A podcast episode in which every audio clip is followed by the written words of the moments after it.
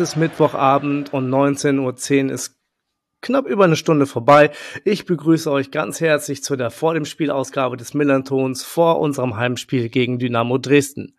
Das Spiel des neunten Spieltags der zweiten Bundesliga findet am Sonntag, dem 3.10. um 13.30 Uhr bei uns am Millantor statt. Mein Name ist Kasche und bei Twitter findet ihr mich unter Blutgrätsche Deluxe. Und nun kurz noch ein bisschen Werbung für den Sponsor unseres Podcasts. Ähm, die Kervida Kreativbrauerei aus Hamburg unterstützt den Millanton Podcast schon eine ganze Weile und seit dieser Saison explizit das VDS NDS Format. Ich freue mich darüber mega und mega ist auch das Shipa El Dorado, was ich mir für die heutige Aufzeichnung gönne. Das äh, Shipa El Dorado ist ein Single Hop India Pale Ale äh, ist natürlich nicht filtriert und pasteurisiert und bei den Sheepers gibt es jedes Mal eine neue Hopfensorte. Das ist, da ist von Zitrus über tropischen Früchten bis hin zu Anis alles dabei. Ich bin gespannt, was mich in den dem Sheeper Eldorado erwartet. Ähm, sage aber schon mal Cheers. Mehr zur Kehrwieder Kreativbrauerei findet ihr unter kehrwieder.bier, Bier in der englischen Schreibweise und denkt bitte daran, dass ihr Bier bitte wie alle alkoholischen Getränke verantwortungsvoll genießt. Werbung Ende. Zurück zum Sport. Wir spielen, wie eben erwähnt, schon gegen Dresden. Bisher gab es 18 Spiele gegen die Mannschaft aus Sachsen, von denen wir sechs gewinnen, sechsmal unentschieden und sechsmal verloren haben. Also ganz ehrlich, das ist eine perfekt ausgeglichene Bilanz. Meistens waren die Spieler, äh, die Spieler aber auch eher wegen der Tapeten und Vorkommnisse im und um die Stadien geprägt.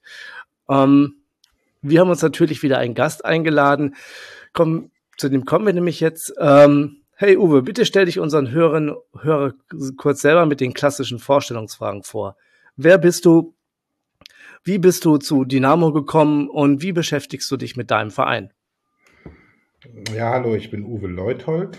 Ich bin zu Dynamo gekommen als, ich würde mal sagen, klassischer Erfolgsfan bin schon ein bisschen älter und habe die Zeiten miterlebt, als Dynamo noch erfolgreichen Fußball gespielt hat, am Ende der DDR-Oberliga acht, zum achten Mal DDR-Meister geworden ist und im Europapokal 1988 das Europa UEFA Cup Halbfinale erreicht hat, als sie dann gegen den VfB Stuttgart ausgeschieden sind.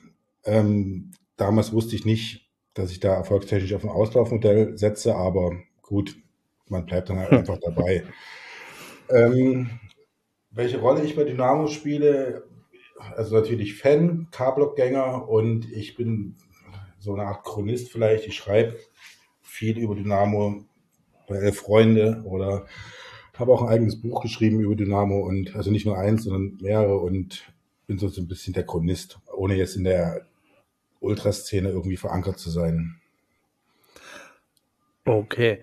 Ähm, du hast ähm, ein Einbruch, auf Einbruch möchte ich mal ganz kurz eingehen. Ähm, du hast ein Jahr lang 17 Heimspiele von Dynamo Dresden statt im Heim im Gästeblock verbracht. Ähm, herausgekommen ist dabei das Buch Auswärts aller asozial, ein Jahr im Gästeblock der, des Dynamo-Stadions.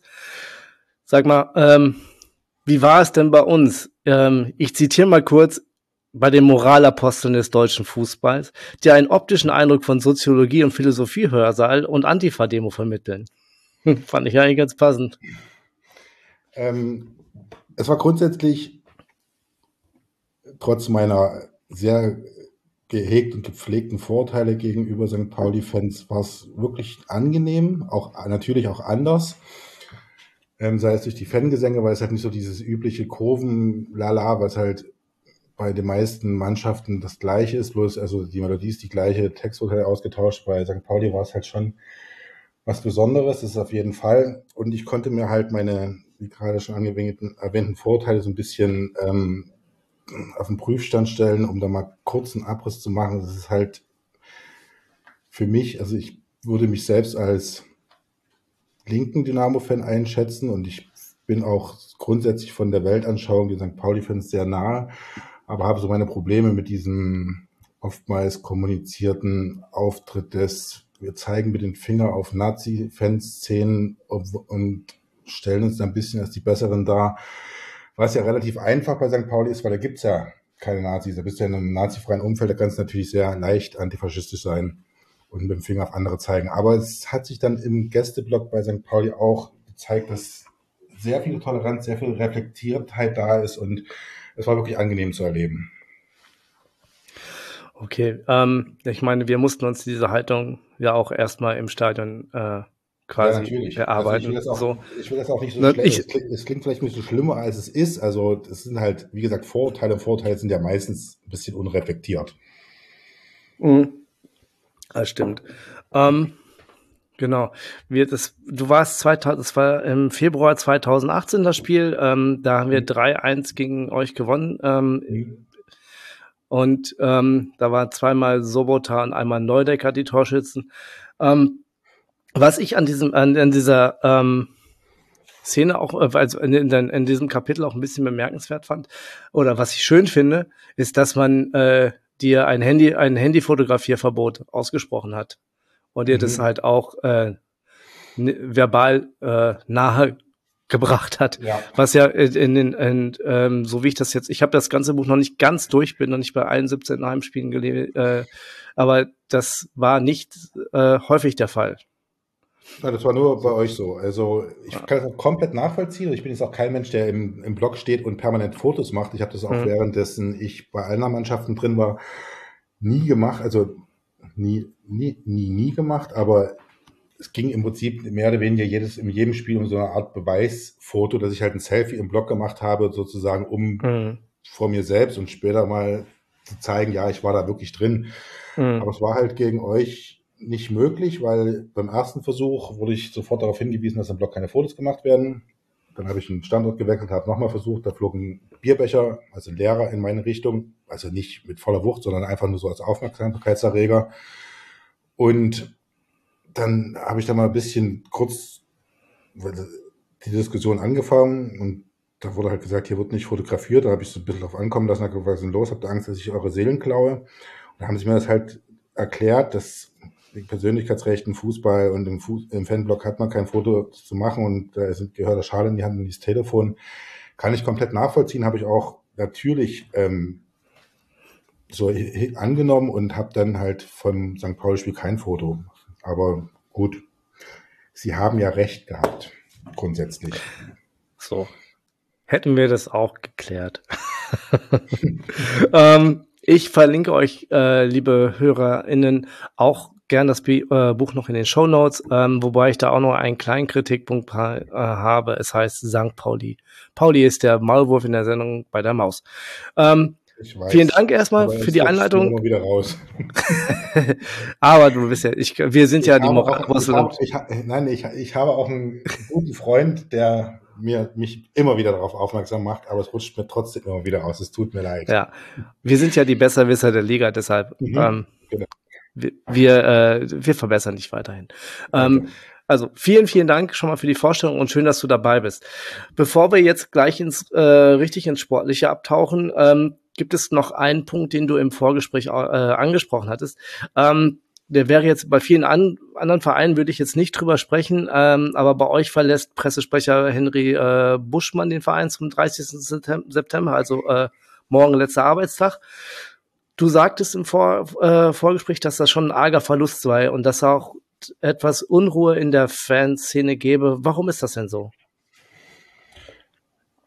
Das hat, also er ist seit, ich musste genau die Jahreszahlen kann ich jetzt nicht sagen, aber so ungefähr seit elf Jahren im Verein. Und in den heutigen Zeiten, wo es ein bisschen schwierig ist, sich mit dem Verein aus über die Farben zu identifizieren, also mit dem Verein über Menschen zu identifizieren, über Spieler, über Trainer, die ja keine Ahnung, alle zwei, drei Jahre, wenn es lange dauert, den Verein wechseln. Also so wie, wie bei eurem Trainer zum Beispiel, wo es halt eine lange Geschichte ist und mit dem ihr euch höchstwahrscheinlich extrem gut identifizieren könnt. Und mhm. wir, bei uns ist es halt nicht so. Im letzten Jahr hat Ralf Minge, unser Sportdirektor, das ähm, Schiff verlassen auf eigenen Wunsch, weil er vielleicht auch ein bisschen ausgebrannt war, aber es ist halt auch so eine absolute Identifikationsfigur bei uns gewesen. Ähm, Christian Fjell war so einer, der dann als Trainer verbrannt wurde und das ist sozusagen Henry Buschmann, so tief sind wir schon gesunken, also einen Pressesprecher in die Identifikationsfigur nehmen, was auch nicht allen Fans so geht, aber mir ging es so und auch einigen anderen. Und das geht ja auch noch, und dann hat man so ein bisschen das Gefühl, dass halt dem Verein immer mehr das Gesicht genommen wird. Also jetzt nicht konkret das Gesicht des Pressesprechers, aber so, dass die Identifikation mit Dingen über die Farben hinaus immer schwerer fällt. Was Mhm. natürlich deutschlandweit ein Problem, finde ich, ist, wenn man jetzt nicht nur ergebnisorientierten Fußball guckt, aber das hat hier schon für Wirbel gesorgt. Jetzt nicht in allen Fankreisen, also die Sitzplatzgänger, denen ist das herzlich egal. Aber im letzten Spiel gegen Bremen gab es dann auch tatsächlich auch vom K-Block eine Verabschiedungstapete an Pressesprecher, was ja eher ungewöhnlich ist, wie ich finde. Hm, ja.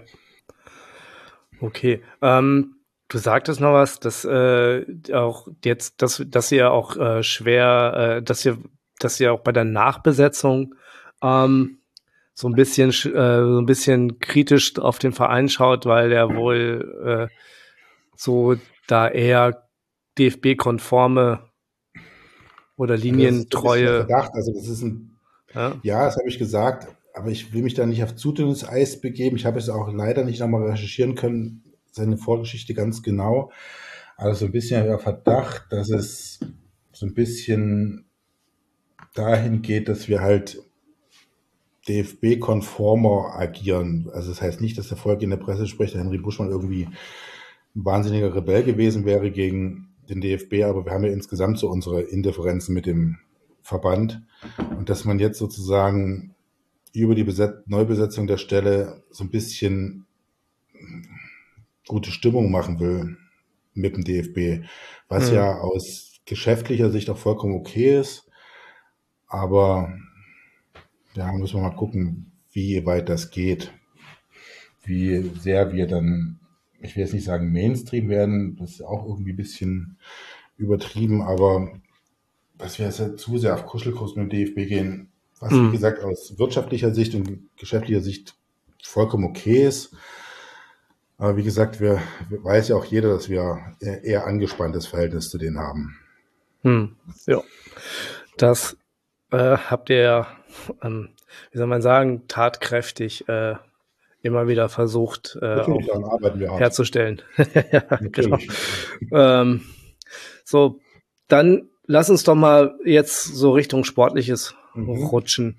Ähm, ich würde gerne, da wir uns noch im ersten Saisondrittel befinden, ähm, noch mal kurz auf die letzte Saison bei euch zu schauen und äh, ein bisschen über die äh, Transfers sprechen, auch die ihr im Sommer getätigt habt.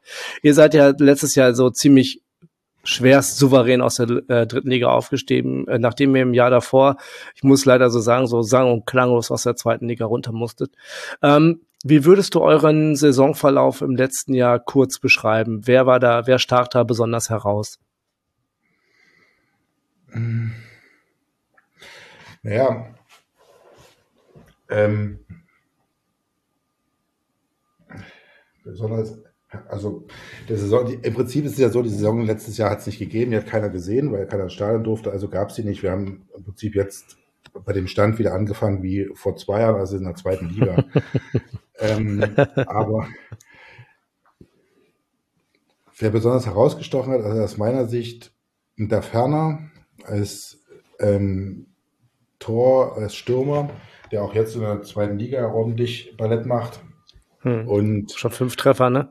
Genau, genau. Ich, Und ähm, hinten der Mai und natürlich wirklich eine große Nummer, unser Tormann Broll, der halt bei uns geblieben ist nach dem Abstieg und halt auch wirklich mit seinen Auftreten, seiner Führungsqualität und seinen Paraden uns auch wirklich den einen oder anderen Punkt gesichert hat. Und ganz so locker war der Durchmarsch dann doch nicht, weil es, ähm, wir haben ja einen Trainerwechsel gehabt, irgendwie, ich weiß nicht genau, ich glaube sechs Spieltage vor Schluss, als wir nicht mehr Ja. auf dem Aufstiegsplatz standen. Und da wurde dann Kauczynski rausgeworfen und Schmidt kam und der hat dann sozusagen mit, ich bin mir nicht ganz sicher, aber ich glaube, er hat alles gewonnen danach. Also Ja. vielleicht noch ein Unentschieden. Auf jeden Fall sind wir, hat er die Mannschaft übernommen, als er auf dem Nicht-Aufstiegsplatz stand und dann sind wir ähm, Drittligameister geworden. Aber ich muss auch ganz ehrlich zugeben, ich habe das jetzt nicht so intensiv mitverfolgt, weil dieses Zuschauerfreie war nicht so Mhm. richtig mein Ding. Also auch selbst wenn man es bei im Fernsehen gesehen hat, die Spiele, das ist war mir völlig fremd. Also dort, okay. zuzugucken, wie dort ohne Zuschauer Tore geschossen werden, dann drehen die Spieler nach einem Tor gegen äh, Richtung K-Block ab und der ist still. Das, das tut ihm fast körperlich weh. Mhm. Deswegen war ich da auch nicht ganz so intensiv dabei. Und ich habe jetzt auch diesen Aufstieg nicht so als so wahrgenommen wie alle anderen Aufstiege zuvor. Ja, man hat halt, also ich, wie es den anderen ging, weiß ich nicht, aber ich habe es halt mehr oder weniger hingenommen und dachte, gut, wie gesagt, die letzte Saison hat es nie gegeben, machen wir weiter in der zweiten Liga. Okay. Ähm, da seid ihr ja jetzt äh, angekommen. Ähm, ihr habt im Sommer, in der Sommerpause euren Kader ordentlich verstärkt, 13 neue Spieler.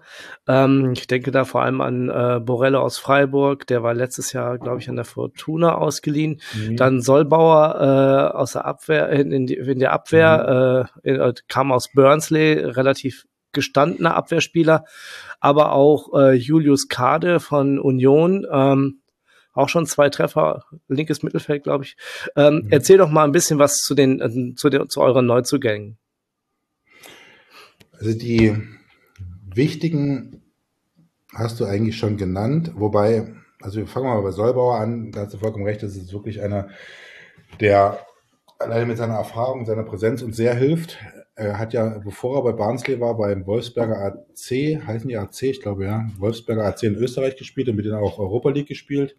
Mhm. Der, das merkt man ihm halt auch an, der ist eine Persönlichkeit, in der mit Chris Löwe, der hinten mit drin steht und auch früher, also ganz, ganz früher für Dortmund und dann auch in, England gespielt hat. Das ist schon hinten eine Kante drin, auf jeden Fall.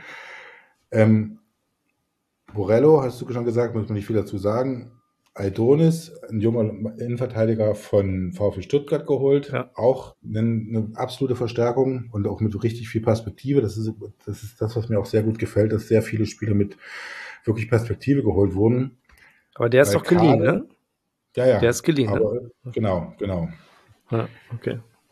Hat man, ich meine, der Alexander Schmidt war ja auch eine Zeit lang, soweit ich weiß, Scout beim VfB Stuttgart oder irgendwie in der Jugendabteilung und das merkt man ihm auch an, dass er halt den südwestdeutschen Raum sehr gut kennt. Also wir haben insgesamt relativ viele Spieler so aus dem Bereich Freiburg, Stuttgart, Mainz mhm, ähm, ja.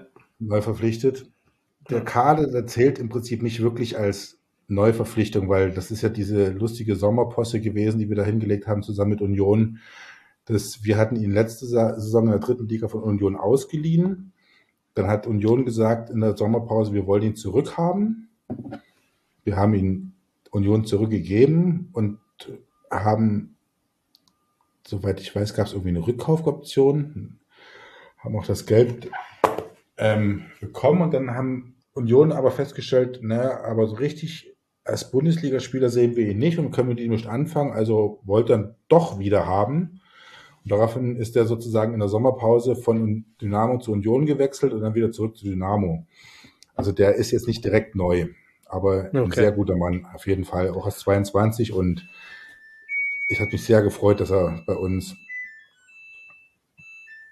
jetzt, ähm, jetzt wieder spielt. Und wer mir auch sehr gut gefällt, ist auch Verteidiger Akoto, den haben wir von Mainz geholt, Mainz Zweiter, 23 Jahre und der ist so omnipräsent auf dem Spielfeld, auch jetzt gegen Bremen, das ist toll, dem zuzugucken.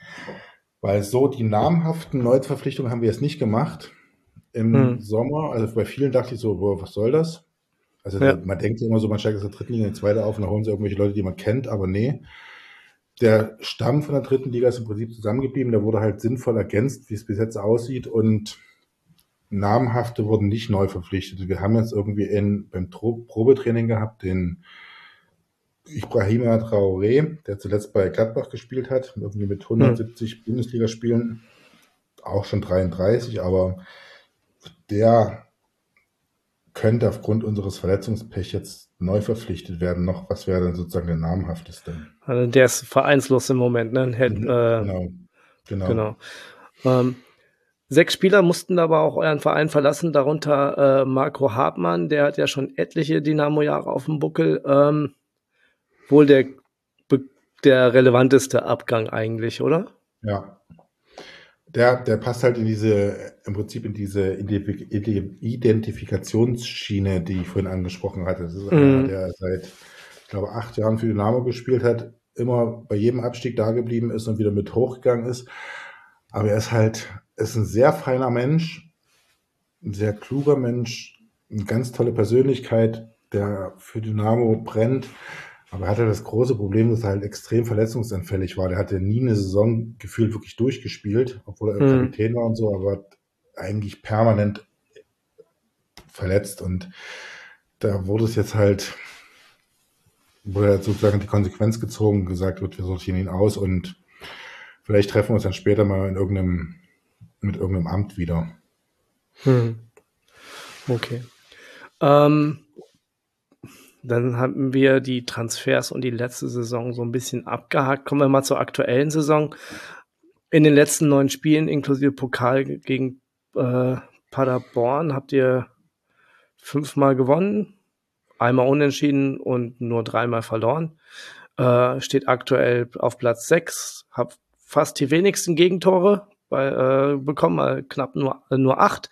Ähm, relativ okay gescored vorne mit 13. Ähm, hat euer Trainer Alex Schmidt da äh, eine gute Mischung geformt? Oder war das eher der Sportdirektor Ralf Becker, der ja äh, auch seit Juni, glaube ich, äh, neu bei euch ist? Ähm, das stecke ich zu Weiß ich nicht. Also ich denke, das ist ein Zusammenspiel aus beiden, dass die sich halt wahrscheinlich ergänzen und ich, diese Song ist ja auch noch relativ jung. Natürlich läuft's gut, aber das tut's ja in der ersten Aufstiegssaison ja in der Regel immer. Also wir sind ja als Fahrspielmann. Sag das, ja. sag das mal Ingolstadt. Gut, ja, aber bei uns, also bei uns ist es ja wirklich so, wir sind ja als klassische Fahrstuhlmannschaft, die wir mittlerweile sind, auch wenn wir natürlich von unserem Selbstverständnis eigentlich permanente Europapokalteilnehmer sind. Hm. Aber realistisch gesehen sind wir eine Fahrstuhlmannschaft und das ist jetzt, glaube ich, der dritte Aufstieg in den letzten zehn Jahren, den ich mit, den ich miterlebt habe. Und die erste Saison ist immer geil gewesen, wo wir immer unter die ersten zehn gekommen sind und hm. streckenweise auch richtig oben mitgespielt haben und dann durch die Realität eingeholt worden sind und halt nicht hm. wirklich um Aufstieg mitgespielt haben, aber zwischendurch immer. Und da, man hat das Gefühl, aber jetzt, dass der, dadurch, dass der Stamm auch aus der dritten Liga gehalten wurde und dass auch wirklich gute Jungs sind und auch Eigengewächse dabei sind, was ja in den letzten Jahren ohnehin unsere Stärke war, relativ viele Spieler aus der Jugend hochzuziehen, die wollen meistbieten verkauft haben, die dann aber egal wo sie hingewechselt sind, nicht geworden sind. Aber wir haben halt immerhin das Geld bekommen. Aber die Mischung scheint zu stimmen und man hat ja auch das Gefühl, dass sie, wie sie neu eingekauft haben, dass halt nicht diese riesen Namen dabei waren, sondern in erster Linie junge Spieler, dass auch darauf geachtet wird, dass halt die Mischung in der Mannschaft stimmt, dass mhm. die charakterlich zu der Mannschaft passen und das macht schon Hoffnung, dass das alles Hand und Fuß hat. Und bis jetzt sieht es auch ganz gut aus. Also auch die drei Spieler, also die drei Niederlagen, die du angesprochen hast, die sind ja vor dem Bremen-Spiel jetzt, das waren ja drei Niederlagen in Folge, wo du dachtest, oh Gott, jetzt geht's halt richtig runter, aber dann hm. kriegen die sich halt wieder eingefangen und schlagen halt Bremen 3 zu 0. Hm. Fand ich gut. Ja, glaube ich. Ähm, ihr steht relativ kompakt äh, in der Defensive mit euren äh, erfahrenen Abwehrspielern, also äh, Sollenbauer und äh, Löwe. Und in einem Mittelfeld, ähm, wo auch ein, ein erfahrener äh, Mann die defensiven Fäden zieht äh, mit Yannick Stark. Mhm. Ähm, wer ist denn für die offensive Ak Akzente zuständig bei euch im Spiel? Auf wen müssen wir dann jetzt auf äh, jetzt quasi am Sonntag auch ein bisschen achten? Ähm, natürlich auf der Ferne. Also ja. muss man nicht viel sagen, also als Hängender.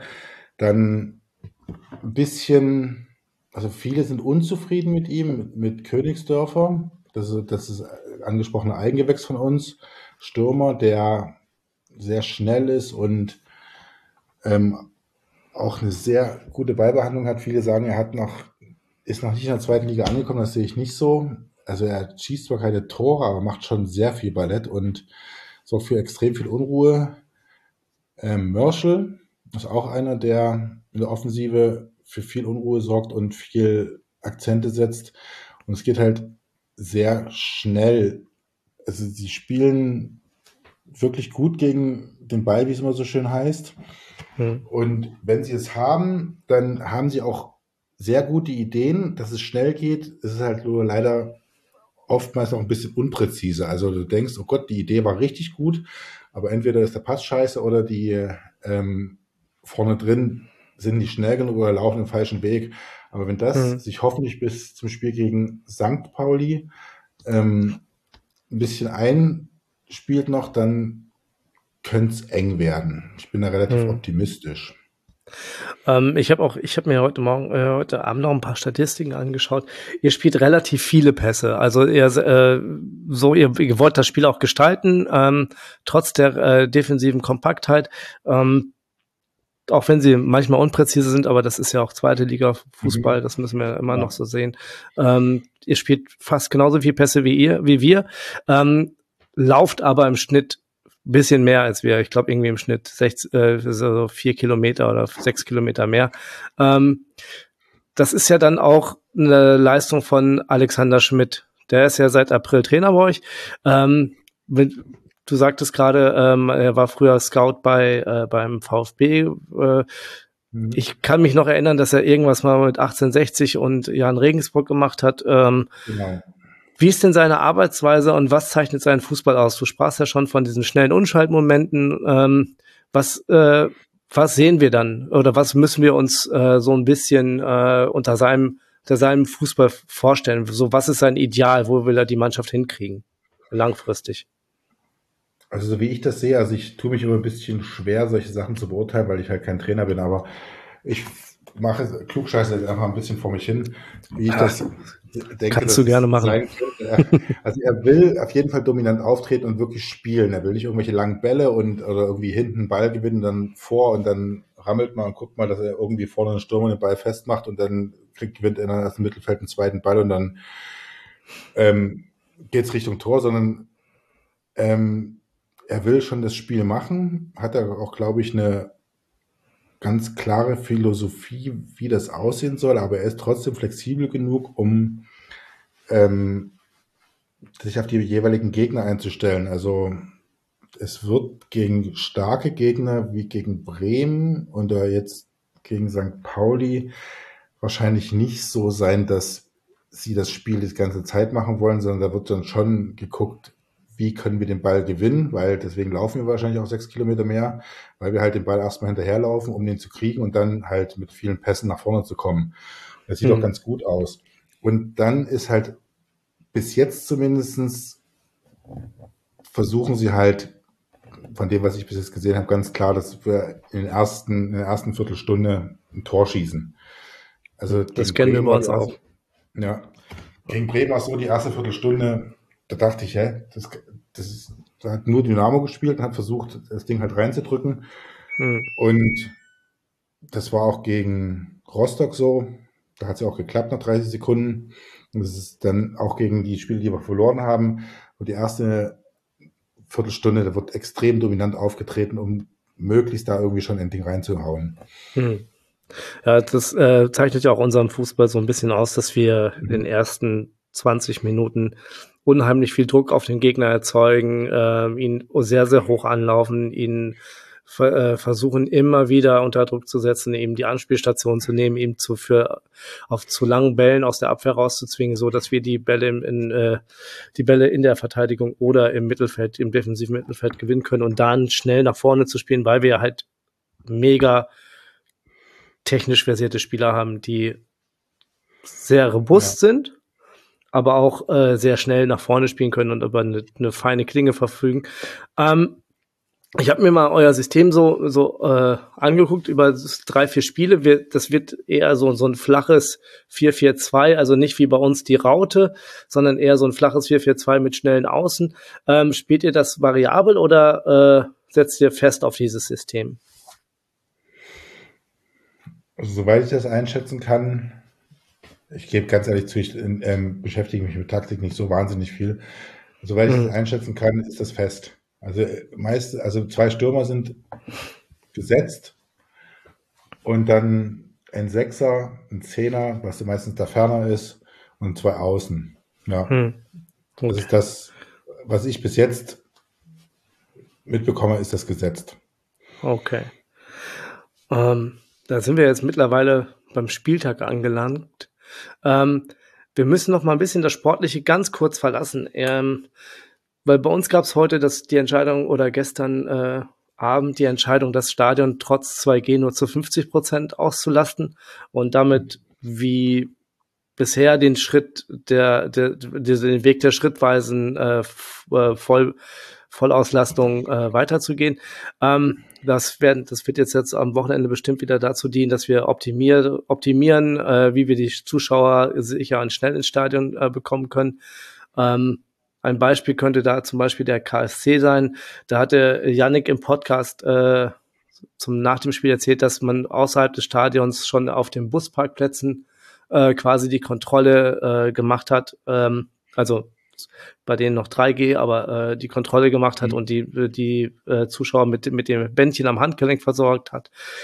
Aber apropos 2G, ähm, ich hatte heute Nachmittag auf äh, Twitter noch eine Frage gestellt, ähm, ob jemand, ob äh, jemand noch äh, Fragen an dich hat ähm, oder an ähm, quasi oder Richtung Dresden hat. Und da kam die Frage vom, äh, von JB, äh, von JB 1994, äh, warum der K-Block 2G boykottiert, oder wie unsolidarisch und Punkt bei Punkt bescheiden sind die eigentlich. Wie stehst du dazu, Uwe? Also die Frage, warum die das machen, kann ich nicht beantworten, also weil ich habe die Entscheidung nicht mitgetroffen. Hm. Ähm,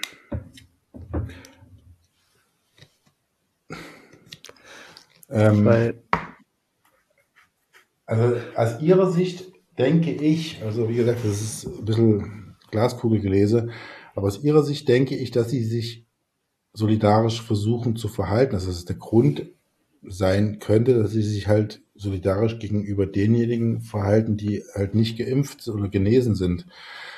Natürlich kann man da jetzt sagen, ja, dann lasst euch impfen und ich weiß auch, dass natürlich außerhalb von Sachsen zu Recht gesagt wird, warum lassen die Sachsen so wenig impfen? Wahrscheinlich sind wir, ich weiß es nicht genau, ich kenne die Statistiken nicht, wahrscheinlich sind wir natürlich da auch wieder letzter von der Menge, die sich geimpft lassen, impfen lassen haben. Aber es gibt ja durchaus auch Menschen, die sich nicht impfen lassen können.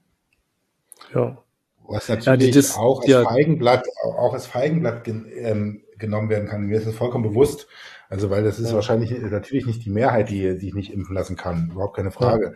Aber trotzdem ja. ist es aus ihrer Sicht, und es ist auch, ich will jetzt nicht sagen, hundertprozentig nachvollziehbar, weil ich bin geimpft und mir ist es eigentlich vollkommen Wurst, ob da nicht Geimpfte und nicht Genesene rein können. Aber es hat, ist schon für mich, also durchaus eine Form der Solidarität. Also ist so.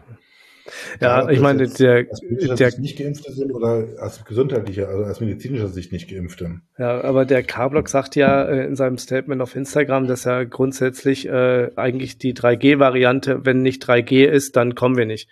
Ähm, ja, aber sie haben, guck, guck dir Darmstadt an, also man hat so ein bisschen das Gefühl, dass sie immer das Haar in der Suppe finden. Also ich ja. muss jetzt mal kurz auch noch eine Lanze für die brechen. Also es ist nicht so, dass sie irgendwie Corona-Leugner werden oder irgendwie ähm, Aluhut auf hätten. Also sie sind auch schon seit Anbeginn von Corona sozial extrem aktiv gewesen, haben Menschen, also als von Impfung noch gar nicht die Rede war, oder haben Menschen, die Hilfe brauchten, die Quarantäne waren, wurden von unseren Ultras unterstützt und da sind die einkaufen gegangen, was auch immer.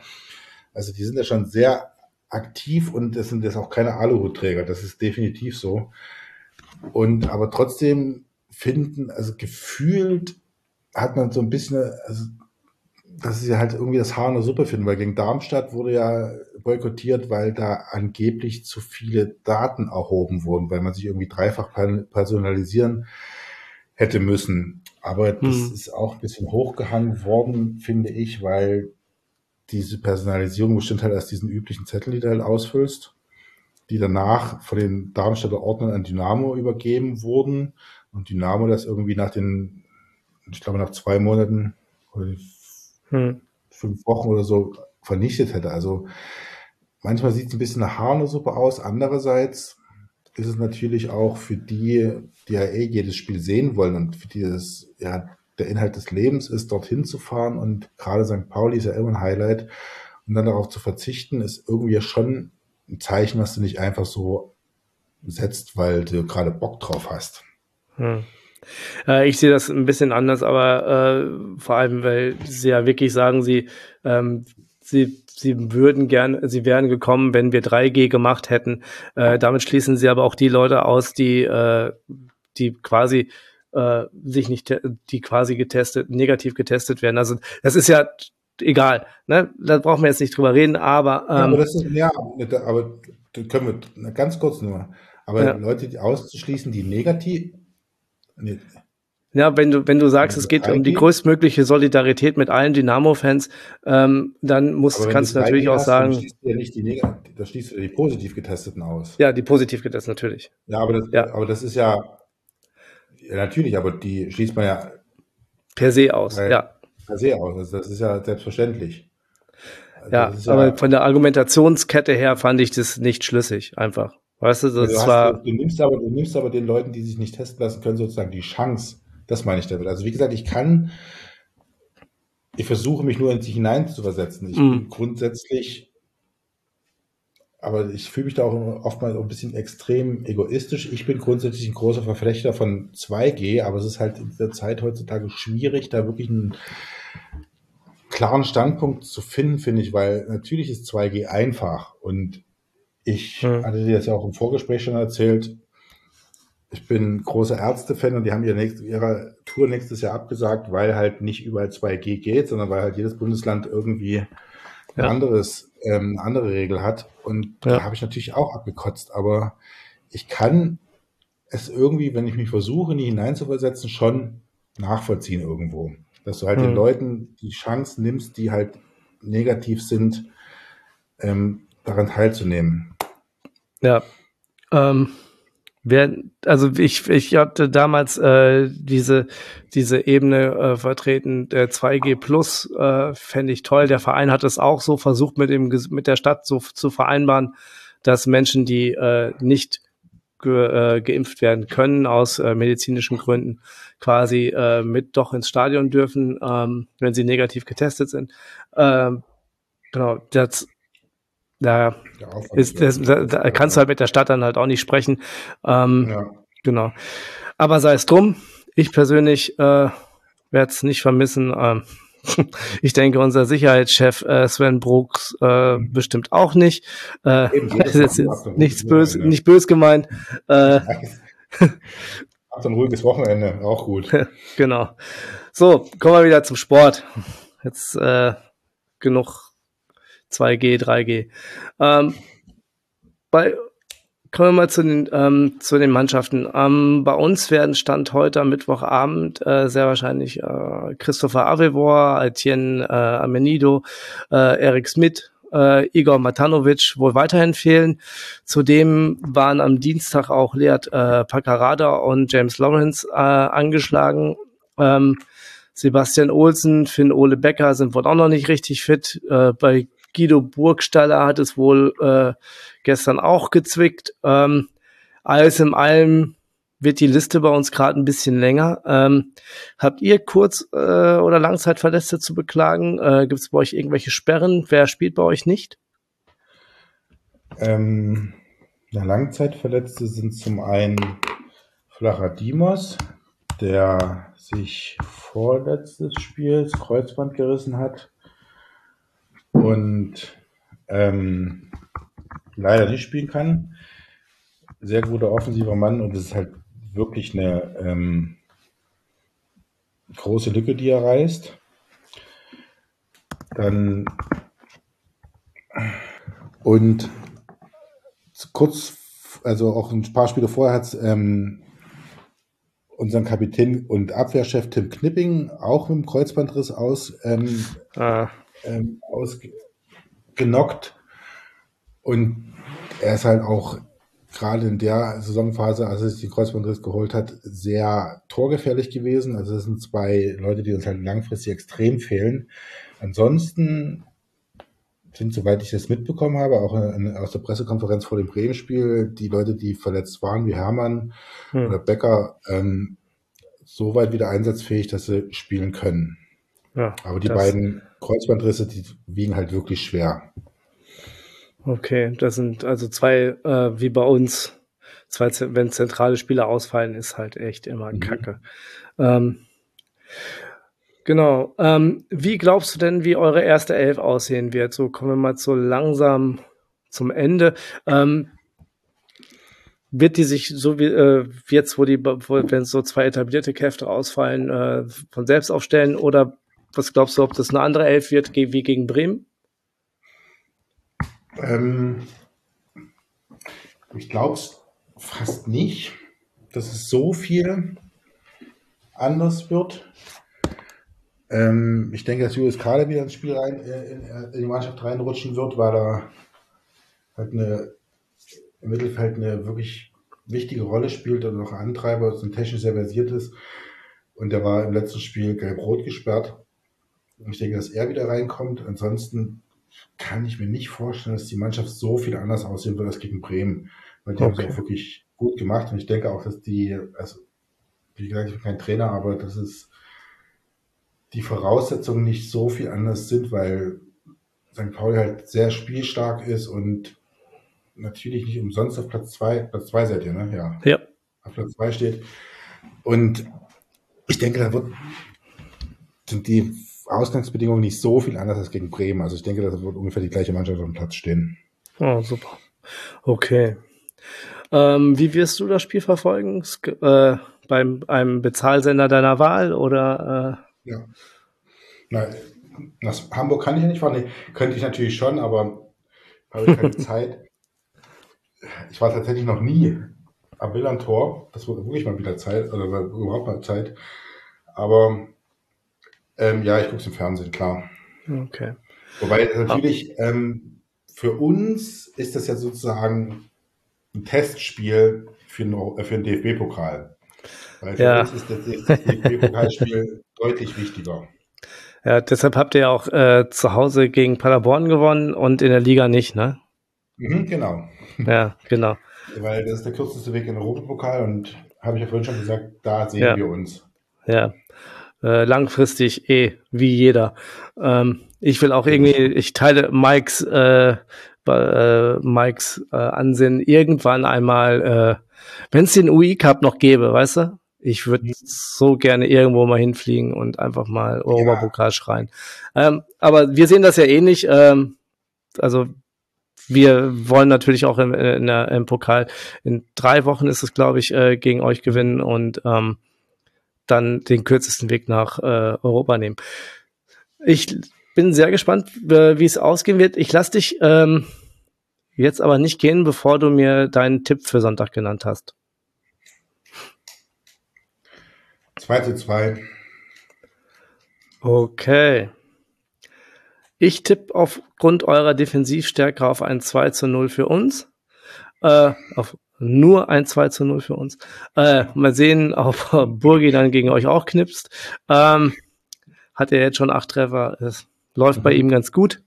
Äh, ich bedanke mich ganz herzlich für das, für das nette Gespräch und die Zeit, die du dir genommen hast. Und wir hören uns dann am Montagabend nach dem Spiel wieder. Und an euch da draußen viel Spaß am Sonntag, wo immer ihr das Spiel verfolgt. Bleibt gesund und immer schön. Aha. Tschüss. Ciao.